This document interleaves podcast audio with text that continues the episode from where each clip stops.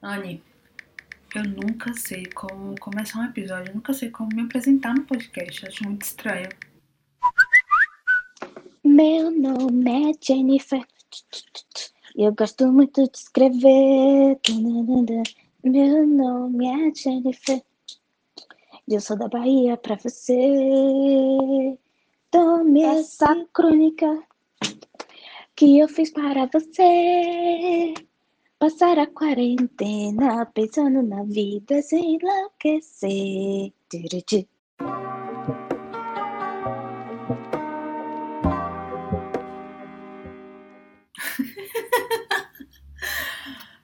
Melhor apresentação que essa não poderia existir.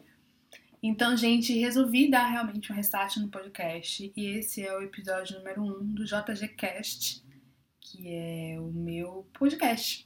Quero muito compartilhar conteúdos exclusivos no formato de podcast.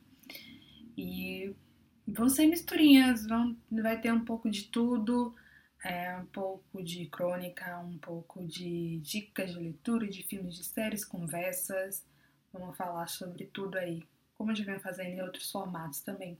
Eu só senti a necessidade de, de repente, estar fazendo um, né, um formato específico, dando mais espaço para esse formato de conteúdo dentro do meu projeto como um todo.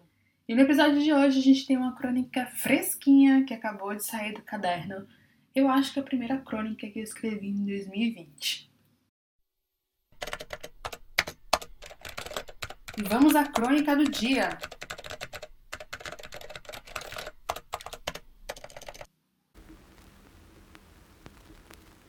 E como vai o tempo?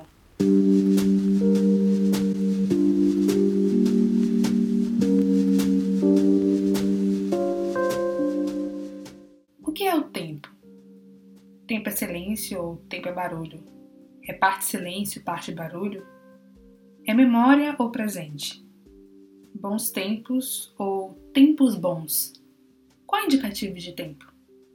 Em tempos de isolamento social, como ocupar o tempo? Quanto tempo o tempo tem.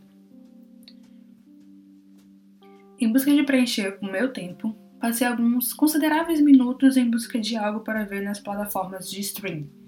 Netflix, Amazon Prime, HBO Go, Google Play, enfim, inúmeras. Não queria algo dramático, não curto comédia, e eu não estava afim de série policial ou de super-heróis, que são as minhas preferidas para matar o tempo. Eis que resolvi escolher um documentário sobre o tempo. Quanto tempo o tempo tem, disponível na Netflix e que já está na minha lista há bastante tempo. A diretora Adriana Dutra estava em busca dessa resposta: quanto tempo o tempo tem? Para entender por que no chamado mundo moderno estamos cada vez mais sem tempo. No filme há uma discussão histórica muito interessante sobre a criação das medidas do tempo, ano, dia, horas, assim como uma reflexão filosófica sobre a presentificação do tempo, e também um debate futurístico sobre o transhumanismo ou o pós-humano, que entendo como o controle do tempo e do corpo.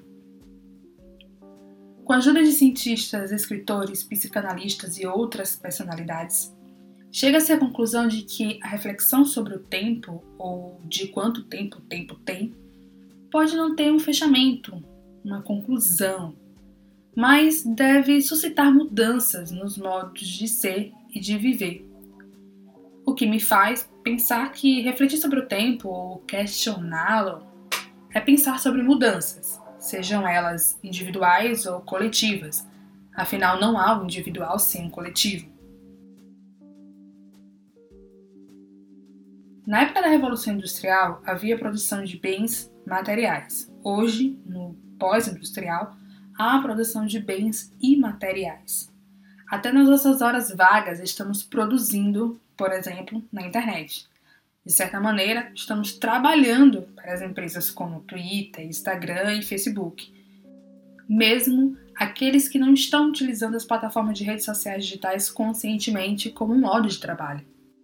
A tecnologia nos faz ser fragmentados, Dividimos nossa atenção com a tela do celular, a TV e a família em casa. A atenção é fragmentada, de modo que não se perca nada e se opine sobre tudo.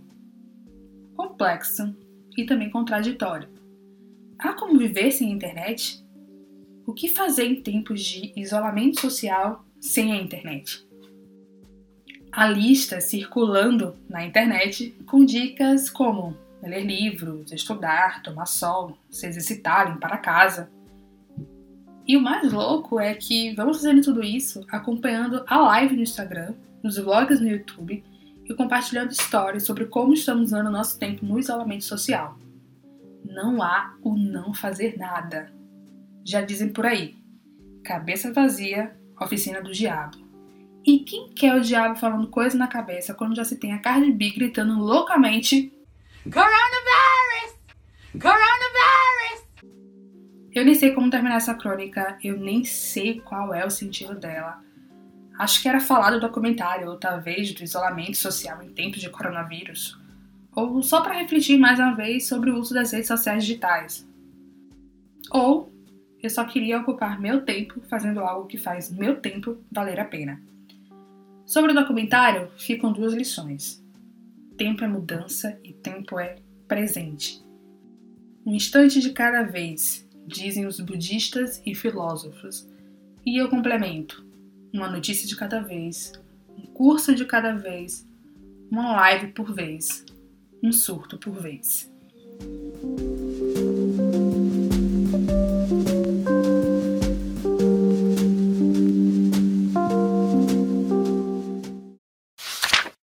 Leia Tortarado, um livro do baiano Itamar Vieira, que nos faz pensar sobre silenciamento, subalternidade e conhecer um pouco sobre as tradições de alguns lugares da Bahia, como o Parque Nacional da Chapada Diamantina. Escute!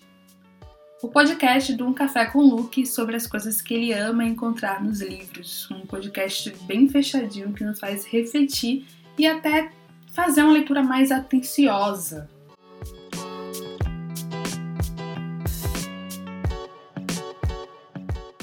E esse foi o primeiro JG Cash, espero que você tenha gostado. Me acompanhe também nas outras redes sociais, no Instagram, no YouTube, tem um blog também, estou no Twitter.